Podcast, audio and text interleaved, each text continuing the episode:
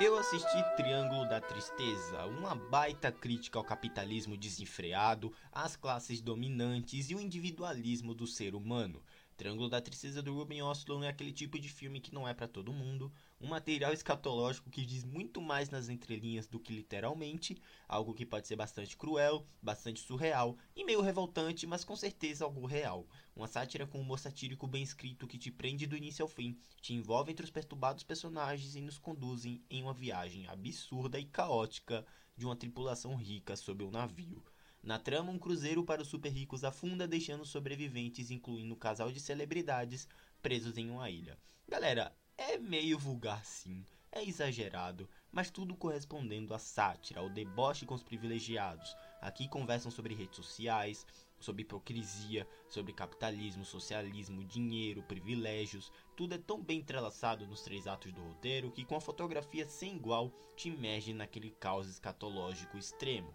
Merecia sim, mas reconhecimento no Oscar 2023, um em memória da Charles acabou não acontecendo, o que eu achei uma baita gafe, mas erraram feio inclusive, mas caramba, eu acho que Triângulo da Tristeza é muito melhor do que muitos filmes indicados a melhor filme em 2023, tá? Enfim, a cena do enjoo no jantar é incrível, o embate ideológico do capitão, magistralmente interpretado pelo Woody Harrison, e o russo capitalismo é incrível, e até as cenas da ilha também facilmente entraram no meu top 10 de cenas memoráveis da temporada passada, tá? Tudo bem, o terceiro ato se arrasta, alguns conceitos são deixados de lado para explorar novas bases do roteiro, a forma como estruturam os três atos do filme eu achei bem brusca, sabe? Alguns conceitos trabalhados no primeiro ato são deixados de lado para explorar novas bases do segundo. Então acredito que realmente foi meio brusco, meio apressado. Mas enfim, 10 minutinhos a menos não faria falta em Triângulo da Tristeza, tá?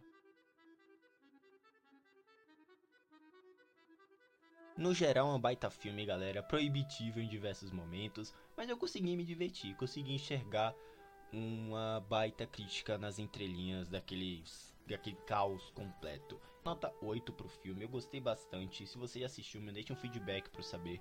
Me siga no Twitter, me siga na Cashbox, também me siga na Cool, lá, K -O -O, tá? Essa rede social tem um nome bem esquisito, onde eu tô comentando sempre assuntos da cultura pop por lá. Também na, no Twitter você fica por dentro de tudo que acontece no meu podcast, além de ver minhas opiniões sobre filmes, séries e jogos. E é isso, galera. Um grande abraço mesmo e até a próxima. Assistam Triângulo da Tristeza, tá? Um baita filme, disponível no Prime Video. Tchau!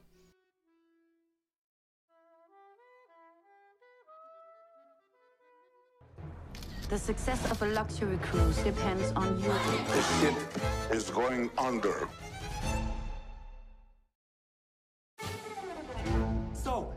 Casting for a grumpy brand or a smiley brand? So it's a grumpy brand, yeah? Congratulations! Show me that Balenciaga look.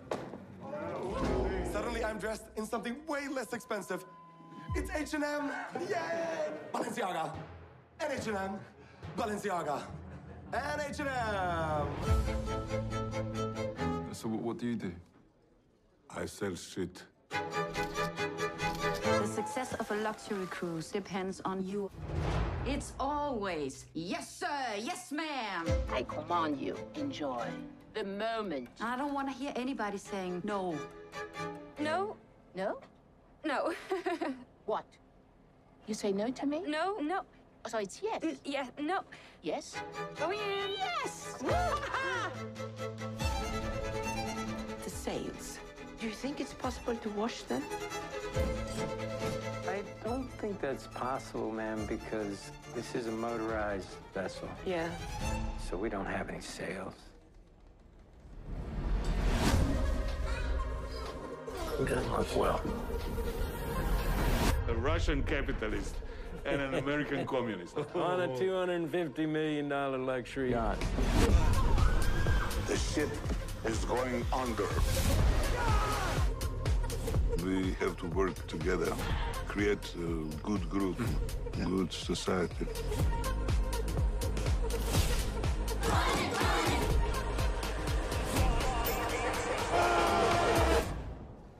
This is really bad. This is really, really bad.